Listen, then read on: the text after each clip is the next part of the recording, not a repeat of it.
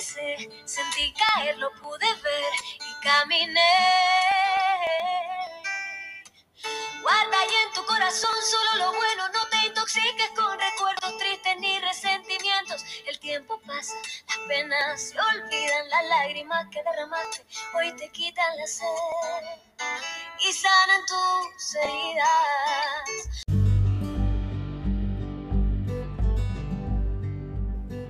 Hola chicas, bienvenidas un día más a nuestro espacio. El día de hoy estaré conversando con Lorilei Domínguez. Ella es una persona a la cual admiro, respeto y quiero mucho. Hoy se integra a nuestro espacio para ponerle un poco de su magia. Es importante que recuerden que nosotras somos unas amigas más. Si necesita más apoyo, recomendamos asistir a un profesional de salud mental. Lo que queremos con este podcast es crear un espacio seguro donde podamos hablar temas que nos preocupen a todas.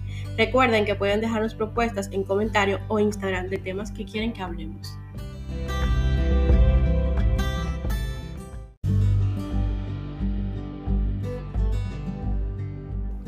Hola Lori, muchas gracias por estar aquí. ¿Cómo estás? Hola Milka, pues mira, muchas gracias por invitarme. La verdad que me hace mucha ilusión estar aquí y espero que podamos todas divertirnos y, aprender un poquito con, lo que hablemos aquí hoy. Yo quiero que de introducción al tema de, de hoy empecemos con la definición de qué es el apego emocional. Para ti, ¿qué es el apego emocional? Sí, es importante eh, aclarar antes de que este es un espacio donde vamos a hablar de temas que nos preocupan, pero teniendo claro que no somos profesionales de salud mental, que si necesitan hablar con alguien es bueno que se dirijan a uno. Aquí vamos a hablar desde nuestra experiencia personal. Pues para mí el apego es la forma de vincularnos afectivamente, que normalmente eso se va se desarrolla desde la infancia en la forma como nos relacionamos con nuestros padres o cuidadores. Bien. ¿Y cómo uno identifica que está siendo dependiente emocionalmente de otra persona? Pues para mí, por ejemplo, que he sido una persona bastante dependiente emocionalmente y que me ha costado muchísimo darme cuenta y mucha terapia después, puedo decir que la forma de yo darme cuenta fue saber que estoy en una relación donde no se me está tomando en cuenta, o sea, no se están tomando en cuenta mis necesidades. Eh, estoy en una relación tóxica que no me llena y aún así no soy capaz de romper esa relación porque no soy capaz de vivir ese duelo y te quedas en una relación aún sabiendo que no es buena para ti. En este caso yo me identifico porque eh, yo tampoco, o sea, yo no he sabido identificarlo, pero cuando una yo veo que yo estoy mucho detrás de una persona y esa persona me trata como quiere, me trata mal y yo lo sé, pero sigo buscando a esa persona, yo me doy cuenta que yo estoy dependiendo de esa persona y que no me importa cómo me trate, pero yo quiero seguir ahí. Eh, claro, porque de eso se trata la dependencia emocional, de no ser capaces de romper, que es lo que haría una persona sana, una relación que no le llena. Pero sí es importante eh, valorar el hecho de que si nos damos cuenta, si hoy somos capaces de por lo menos identificar, mira, estoy en una relación por el apego que es insano, que no es el amor lo que me hace estar aquí, eh, esa es la primera parte. Lo primero es reconocerse, reconocer eso y luego ya, pues claro, hay un trabajo detrás. Antes de continuar, yo quiero aclarar algo, que cuando nosotros no hablan de apego, de algo que tiene que ver amoroso, uno solamente piensa en pareja, también tiene que ver con familia, con amigos, con todo, no solamente tiene que ver con pareja.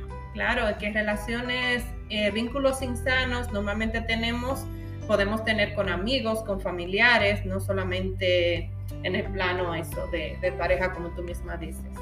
¿Y cómo tú sientes que se manifiesta el apego emocional? ¿O cómo tú lo has vivido? ¿Cómo se ha manifestado en ti?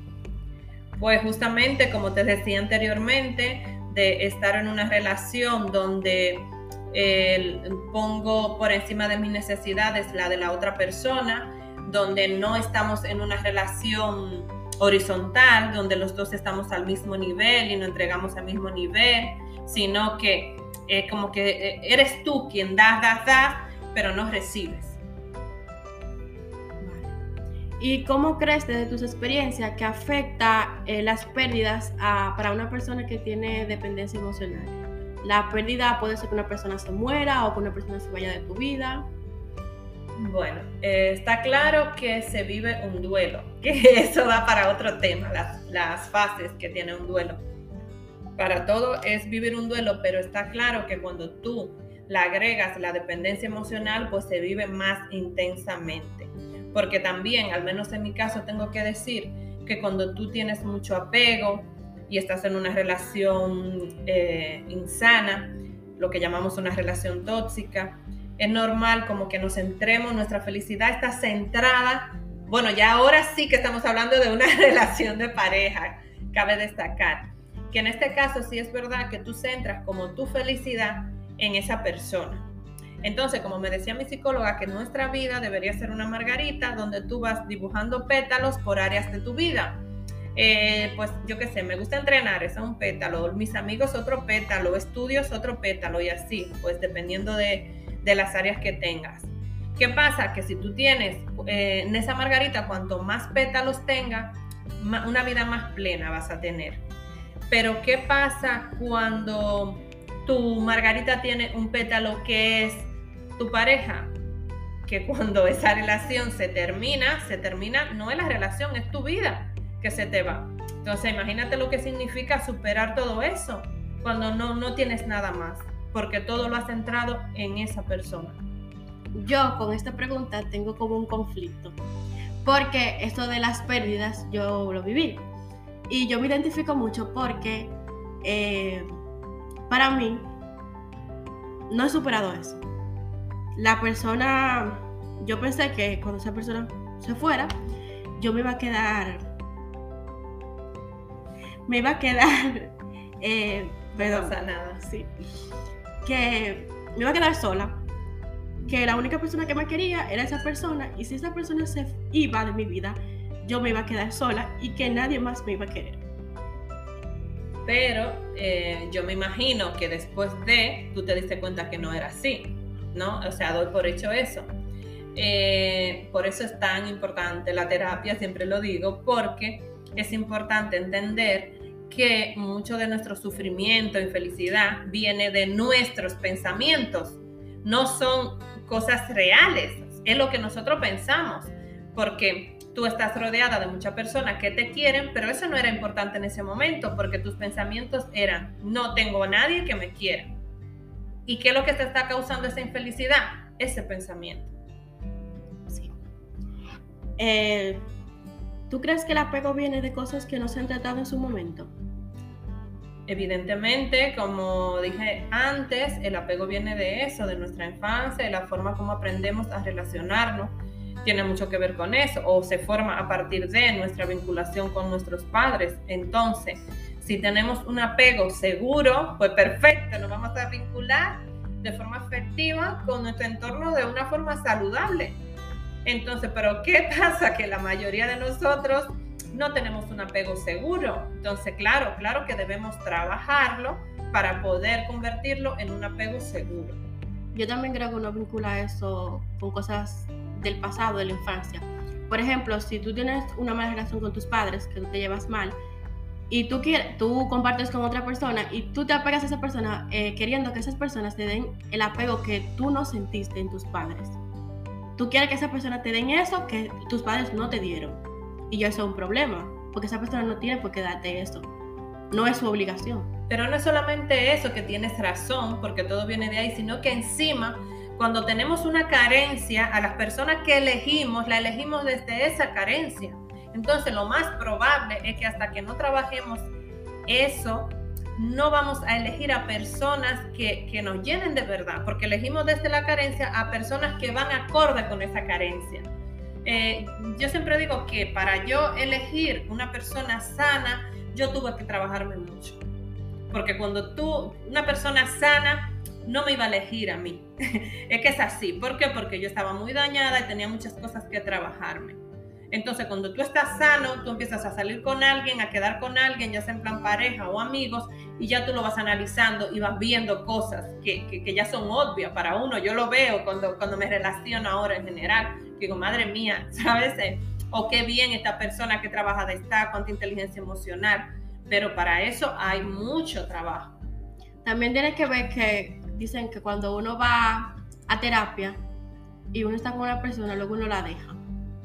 Porque uno se da cuenta, uno se da cuenta de que uno estaba en esta relación no precisamente por amor, sino por apego, porque esa persona eh, te demostraba a ratos que te quería y tú pensabas que ya por eso tú debías estar con esa persona porque nadie más te iba a querer. Porque te vinculas desde la carencia. Exactamente. Eso es. No necesariamente la relación se tiene que terminar porque vayas a terapia.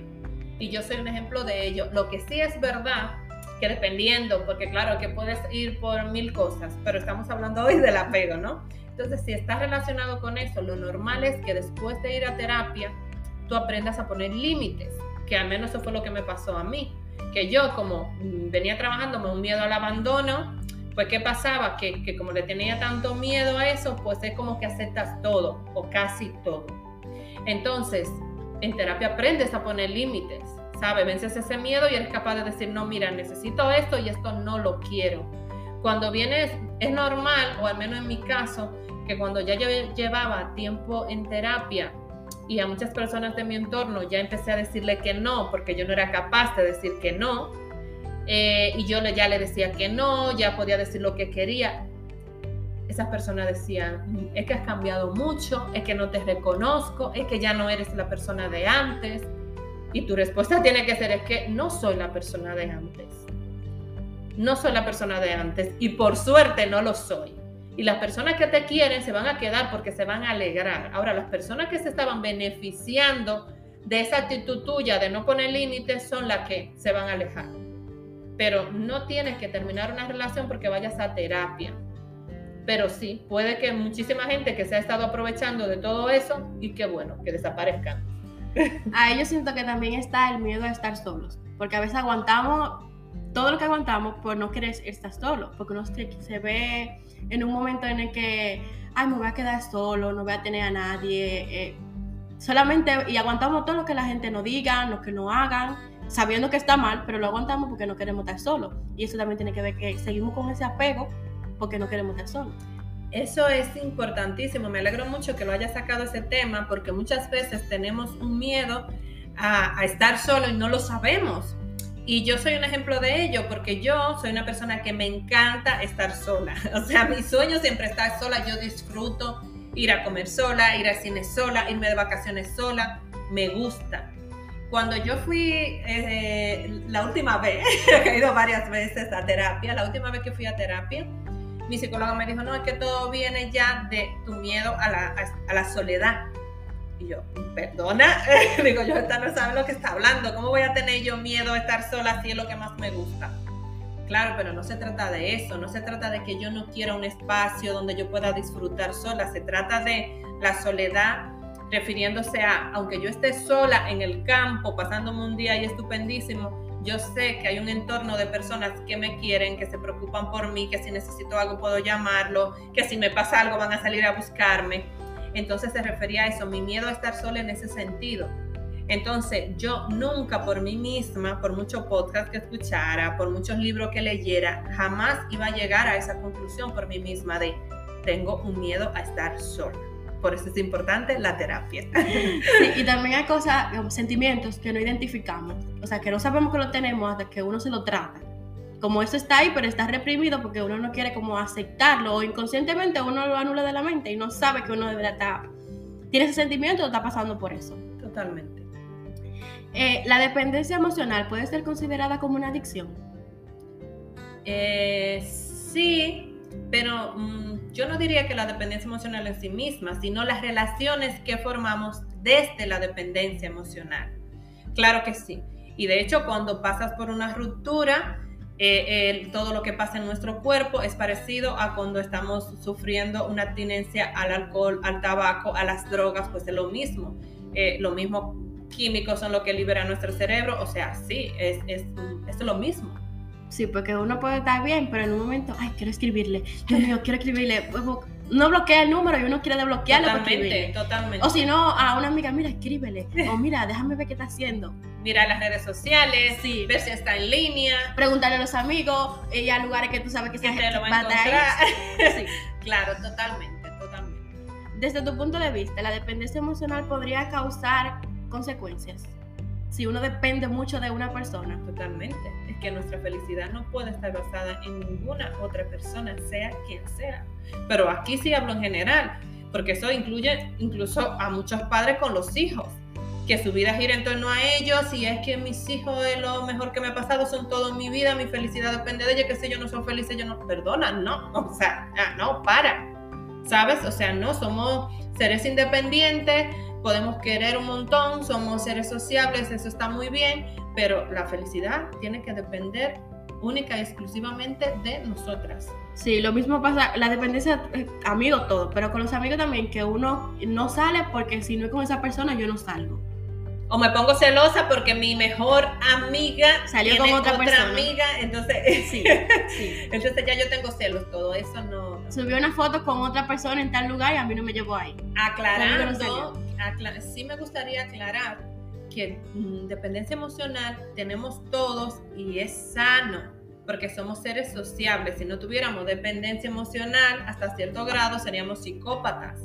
Estamos hablando cuando pasa una dependencia donde ya eh, em, eso nos hace daño, sufrimos. ¿Qué herramienta tú consideras que uno debería tener a la mano al momento de querer salir del apego? Porque identificarlo es fácil, o sea, digo, si ya uno lo identifica y sabe, no, tan fácil no es, pero si uno ya lo identifica y sabe que uno tiene apego emocional o dependencia emocional de una persona, eh, no es tan fácil uno tomar la decisión de uno decir, yo quiero ya, yo no quiero seguir con esta gente.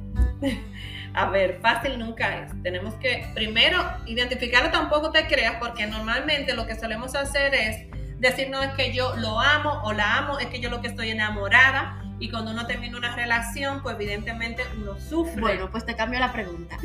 ¿Cómo yo identificaría que estoy en una relación de apego emocional? Muy fuerte, porque de apego tenemos, pero una relación que ya es un apego que no está bien. Pues yo te voy a hacer el ejercicio que hizo mi psicóloga conmigo, que fue, haz una lista de las cosas que son innegociables para ti. Una lista de, sin pensar en nadie más que en ti, tú te vas a hacer una listita de las cosas que tú necesitas en una relación, que necesitas sí o sí. Si en la relación que tú estás, porque no es que una persona tiene que suplir todo eso, pero ni se acerca a esa lista. Y hay cosas que para ti, dentro de las cosas que tú necesitas, pues nosotros pusimos asterisco en las que yo digo, mira, es que esto o lo tengo o no soy feliz. Da igual la locura que sea. Imagínate que tú dices, es que yo quiero que sea de, de Real Madrid. Y yo te digo, pero qué estupidez que tú busques. No, no, es que tu lista si para ti eso es importante, porque tú, si eres del Barça, no puedes tener una conversación con esa persona, pues tú la pones en tu lista. Entonces, si esa persona no está ni cerca, esas necesidades tuyas no están cubiertas, con lo cual tú estás sufriendo, porque si tú tienes una necesidad que nadie está cubriendo, es que tú no estás en una relación sana. Y si aún así tú no eres capaz de romper esa relación, entonces mm, ahí no es. Grave. Entonces si tú supieras que, si tú tuvieras que darle tres recomendaciones a una persona que está en una relación de dependencia emocional, ¿cuáles serían? Lo primero, más importante, es que soy una pesada. ir a terapia, pero yo entiendo que no es fácil ir a terapia, que no todo el mundo se lo puede permitir. De hecho, yo durante muchísimo tiempo no pude ir porque no me lo podía permitir. Y no todo el mundo tiene acceso porque la salud mental o, o ir a un terapeuta es un privilegio o tienen miedo también, porque a mí, en mi caso es que a mí me da miedo, como, no sé, tener que hablar con una gente, a mí me cuesta hablar, me cuesta hablar. Entonces... Y aquí estás, hablando. pero también uno necesita otro tipo de herramientas. Ok, la terapia es lo más importante que uno debería hacer, pero si uno no tiene eh, esa, posibilidad. esa posibilidad que uno debería. Claro, lo, lo, digo porque es lo más importante, porque es verdad que durante mucho tiempo he usado otras herramientas, pero sabiendo que solamente podemos llegar hasta un punto. Luego hay un trabajo que sí es verdad que necesitamos un acompañamiento de un profesional. Pero en mi caso, durante mucho tiempo lo que me ayudó fue la lectura, importantísimo. O sea, se puede hacer un gran trabajo. Los mismos podcasts que yo me encantan y hay un montón de gente que sigo que, son profesionales muy buenos. El, eh, pues diría que eso, lectura, ah, y algo muy importante, rodearte de buenas personas, tener un círculo de apoyo fuerte de personas que te quieran y te cuiden. Eso es importantísimo hay personas que no tienen que su forma de, distraerse es eh, otra cosa que, por ejemplo, escuchar música, escribir, es una forma de sacar, de sacar eso. Y también eh, el apoyo de los amigos, de las personas cercanas, que, que, es muy importante, pero a veces uno no quiere decir que por no molestar, pero yo pienso que si tú eres amigo de verdad, no te va a molestar que una persona vaya y te diga cómo se siente. Señores, pero que los mejores terapeutas son los amigos, son terapeutas gratuitos. Es verdad que ahora ya se habla mucho de, como amigo, tú poner un stop y decirle, mire, vaya a esa terapia, a mí ya no me sigue utilizando, pero mientras no te digan eso, tú tira de amigo. terapia gratuita.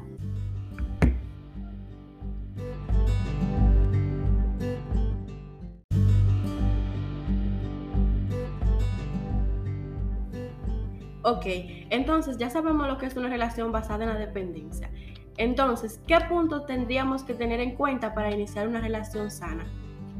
Bueno, como yo dije anteriormente, eh, para uno establecer una relación sana, lo primero tiene que ser que estemos nosotros sanas, medianamente, no hay que estar demasiado sano tampoco, eso que, que se convierte uno en aburrido, broma.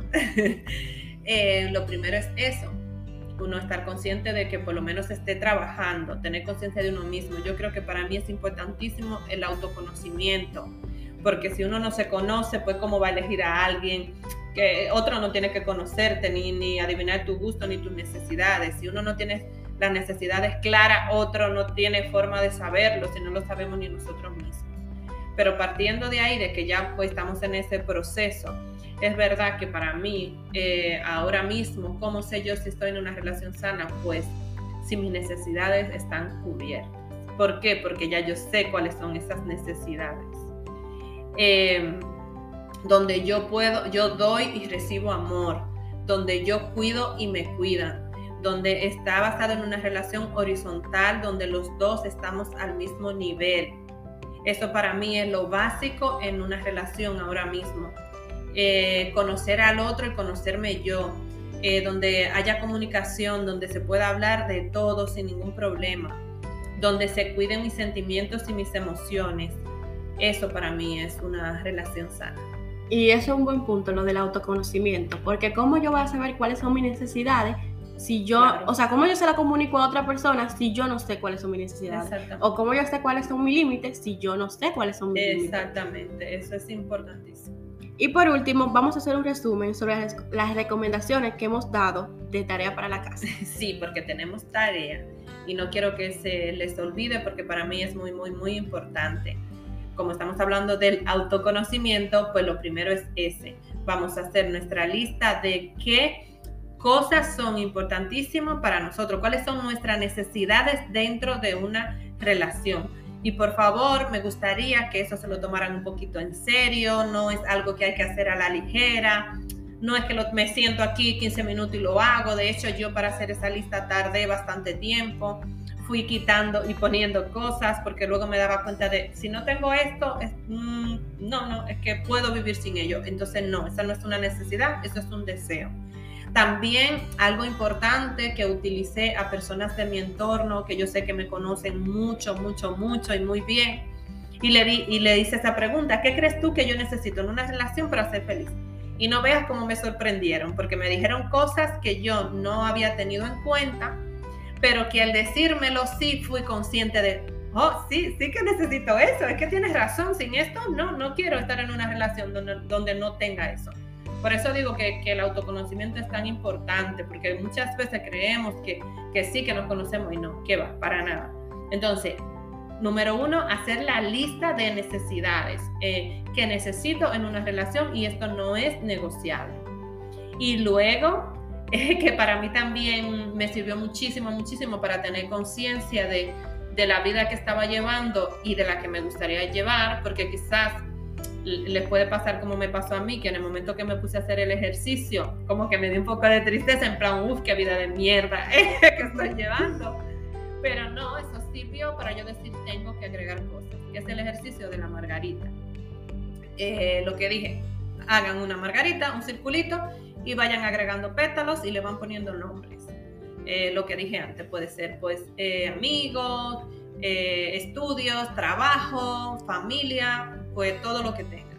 Cuanto más pétalos, más sana es la más sana es su vida ahora mismo. O sea, estoy llevando una vida bastante diversa donde mi felicidad no está basada en una persona o en una cosa.